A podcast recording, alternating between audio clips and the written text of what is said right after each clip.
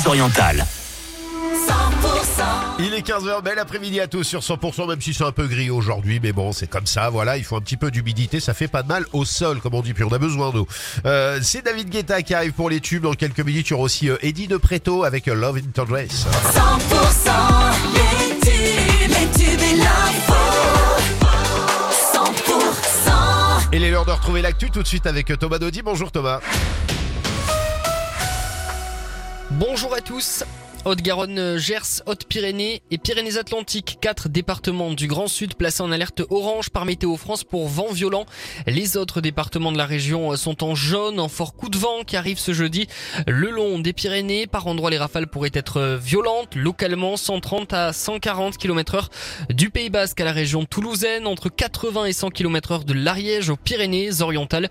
Soyez donc prudents dès cet après-midi, notamment sur la route. On attend aussi une baisse des températures.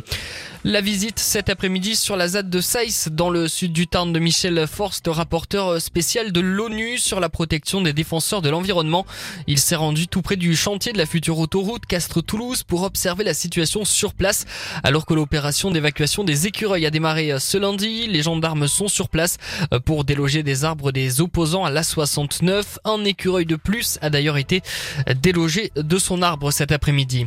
Les plaidoiries de la défense se poursuivent côté de la cour d'assises spéciale de Paris à l'avant-dernier jour du procès des attentats de l'Aude. Pour rappel, sept accusés sont jugés jusqu'à demain soupçonnés d'avoir aidé le terroriste Radouane Lagdim dans sa folie meurtrière du 23 mars 2018 entre Carcassonne et Trèbes. Aujourd'hui, ce sont les avocats de Rida El Yacoubi, puis Samir Mana et Marine Péquignot qui plaident. L'imam de la mosquée de Bagnols sur 16 dans le Gard, Majou, Majoubi, interpellé à son domicile en vue de son expulsion. Une procédure demandée dimanche par Gérald Darmanin après une vidéo de prêche considérée par les autorités françaises comme des appels à la haine. L'imam qui s'est défendu en évoquant un lapsus a été placé en détention, en rétention administrative.